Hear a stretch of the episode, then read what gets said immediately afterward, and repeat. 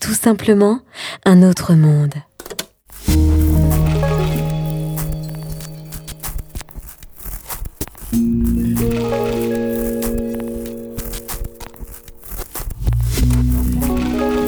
Un autre monde. Une idée originale produite par Richard Federman.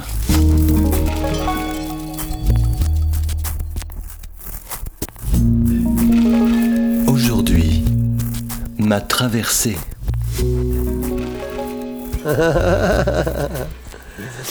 Eh ben, on en est arrivé là. euh, moi, j'ai eu un poste. euh, J'étais carleur et puis euh, j'ai eu un poste à Boulet, en Moselle. et c'était mon premier poste. J'ai laissé une truelle contre un stylo. voilà, il fallait que j'anime un groupe d'élèves. J'ai fait ça et j'ai connu un mec qui bossait là-bas, qui était un stit et qui faisait de la voile. Et moi, je faisais beaucoup de planches à voile à l'époque. Et, il m'a proposé d'aller avec eux en Corse. Donc on a fait une euh, traversée pour aller en Corse sur un bateau de 8 mètres. On était trois, euh, quatre au départ. Et, et puis euh, on s'est retrouvé à Cargèse où il y, avait, euh, il y avait le Club Med qui était juste à côté. Puis mes deux potes sont sortis avec des nanas qui étaient au Club Med. Et du coup on était sur le bateau mais on allait manger au Club Med. Parce que le chef du village, il croyait qu'on faisait partie du nouvel arrivage. Donc euh, c'était une entrée gratuite, c'était marrant. et, et, puis, euh, et puis pour le retour, euh, le skipper était malade. Il, il était à l'avant du bateau. Le deuxième qui restait, il était, il faisait les chiffres, mais il tenait pas la barre. Donc je me suis retrouvé avec la, la barre dans les mains pour ramener le bateau euh, sur les côtes françaises. Alors, moi qui n'y connaissais rien en bateau.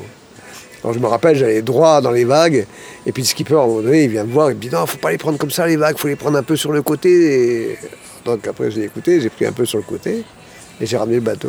euh. Et, et après je suis parti à Mayotte. Et Mayotte, j'ai fait deux ans à Mayotte. Là-bas j'ai rencontré Jamila.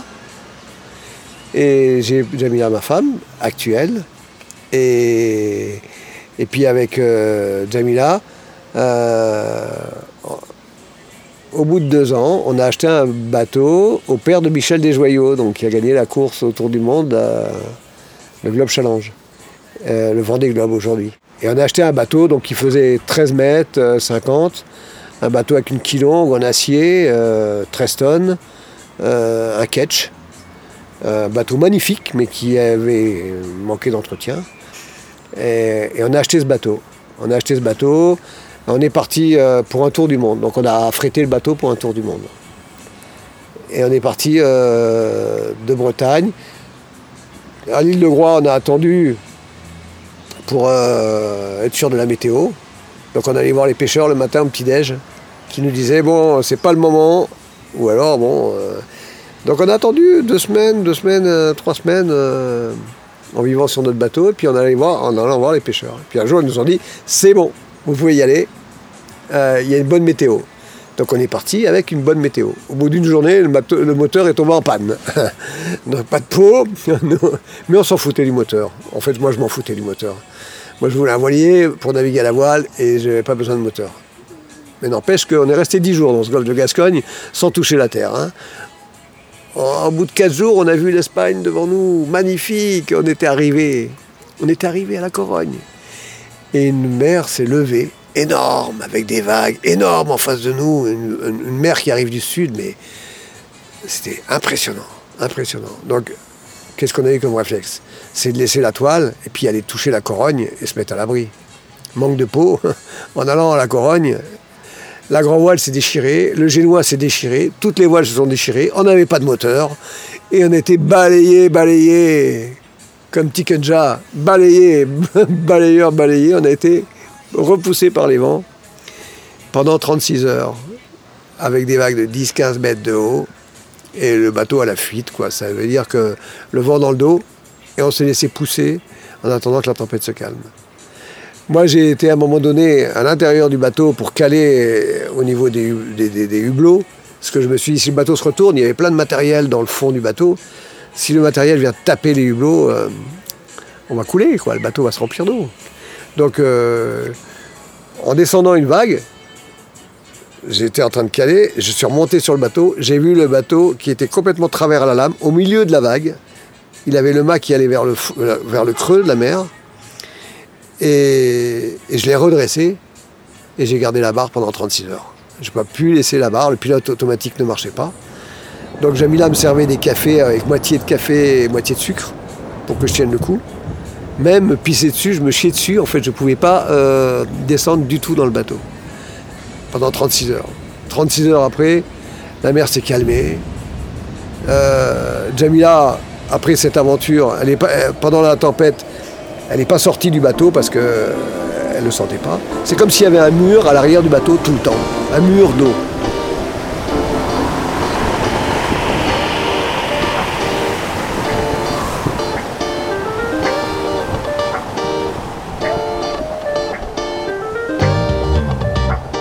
Tout simplement un autre monde.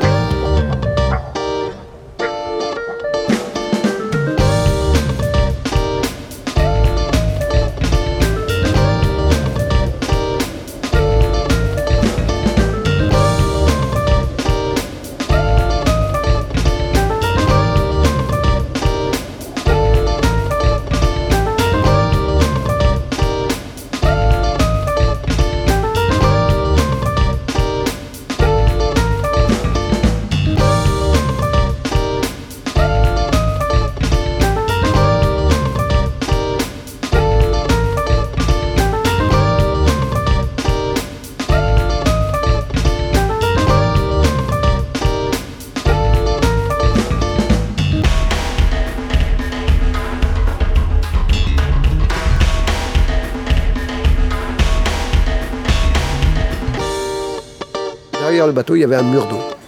Donc, euh, et moi, je barrais euh, pour garder le mur d'eau derrière. Quand la mer s'est calmée, Jamila euh, a eu une crise de nerfs, hein, parce que c'est assez éprouvant hein, de, passer cette épreuve. Et là, il y a un paquebot qui est passé. Et, puis bon, t'es jeune, t'as pas, le bateau n'était pas en danger puisqu'il il coulait pas.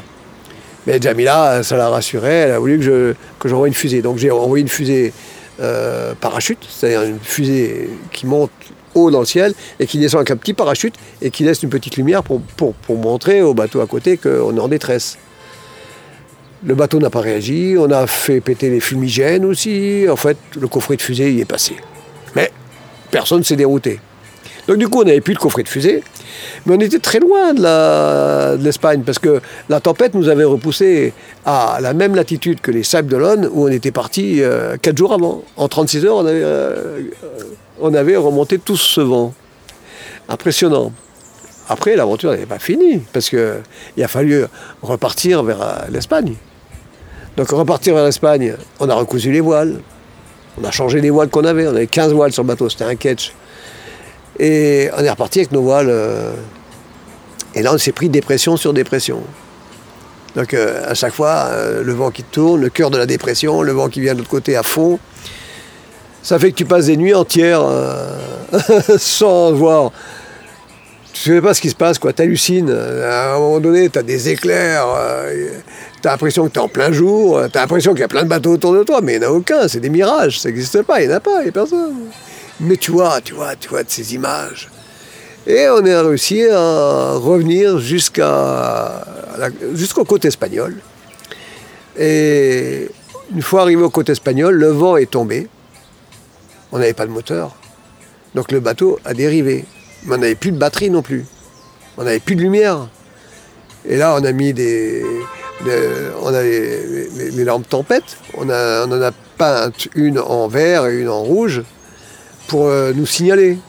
Imagine ce que ça a fait, une petite, lampe tempête de chaque côté du bateau pour signaler aux énormes cargos qui sortent, de, qui arrivent là, euh, qui passent le Cap Finistère ou qui démarrent de la Corogne.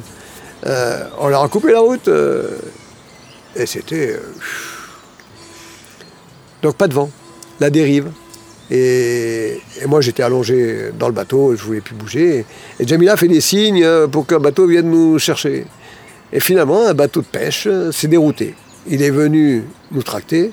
Et là, ça a été euh, encore pire que la dérive parce qu'il nous a tracté, il a mis un filin d'acier à l'avant du bateau pour le pousser. Le bateau faisait 13 tonnes, il n'avait pas pris conscience du poids du bateau. Et au premier tractage, ils sont partis violemment, le fil d'acier a pété et il est passé entre nous deux. Et là, tu te dis, putain, j'ai passé, j'ai passé 10 jours dans le golfe à, affronter les éléments et je vais me faire couper en deux par un filin d'acier. On a recommencé la manœuvre, on leur a dit d'aller plus doucement avec ce qu'on pouvait dire. Euh, après 10 jours de mer, t'es rescapé, quoi. Les gens, ils nous ont vus. Euh, euh, ils ont halluciné, quoi. On était euh, d'où on arrivait, quoi. Et ils nous ont tiré quand même jusqu'à euh, jusqu'à Camarignas, un petit port dans le nord-ouest de l'Espagne. Et là, il y a eu toute une série d'experts qui sont passés. On a été rapatriés à Vigo. mais quand on est arrivé, je reviens un petit peu en arrière, quand on est arrivé sur ce bateau de pêche, ce bateau de pêche, en fait, euh, c'était un gros bateau, donc comme une petite cuisine. Il y avait une grande salle à manger à l'intérieur. Et il nous servait euh, du lait. En fait, il, et je me rappelle, Jamila, il voulait une clope. Parce que dix jours, il n'y avait pas de clope. Hein. On était trempé, le bateau était trempé. Nous, on était trempés, on était lessivés. Et, et le bateau de pêche demandait euh, le prix du bateau comme dédommagement pour l'après-midi de pêche qu'ils avaient perdu. Donc à l'époque, 25 briques. C'était le prix du bateau. C'est ce que l'assurance a payé. Et l'assurance nous a dit, nous, on vous assure plus. Donc on, était, on a perdu l'assurance du bateau. Ma tante, qui était en France, nous a retrouvé une autre assurance. Et on est reparti vers, euh, quand même, euh, après six mois, on est reparti vers euh, le Portugal. Portugal et après Canaries. la traversée s'est faite super bien. Euh, beaucoup de vent, arrivé aux Canaries, beaucoup de vent, mais on, avait le bateau en main, donc on connaissait bien le bateau, c'était parfait. Euh, Canaries, euh, on préparait le départ pour une traversée, océanique. Alors aux Canaries, quand on est arrivé aux Canaries, on a rencontré un mec qui avait quitté la France parce qu'il avait fait une magouille financière dans l'immobilier. Il avait acheté un bateau, mais il avait 15 jours d'expérience de navigation. Et après, on a acheté une CB et on est parti avec ce couple-là qui avait deux enfants et qui quittait la France pour toujours, pour une traversée.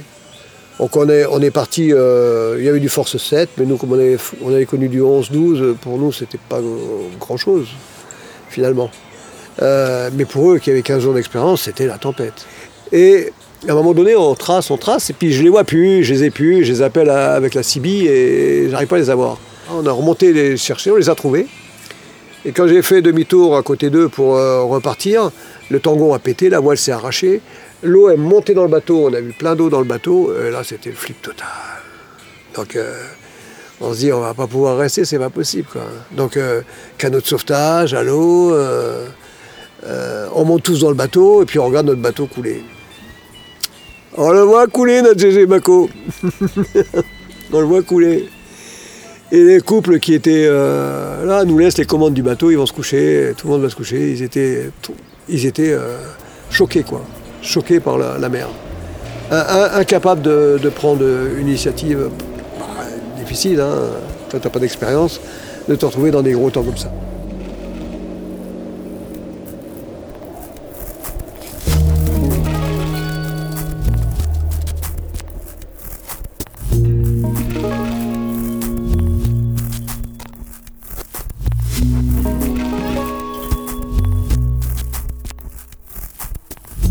Un autre monde.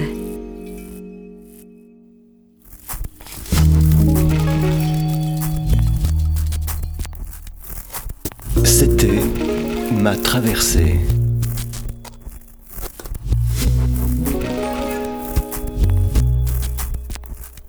Un autre monde. Une idée originale produite par Richard Federman.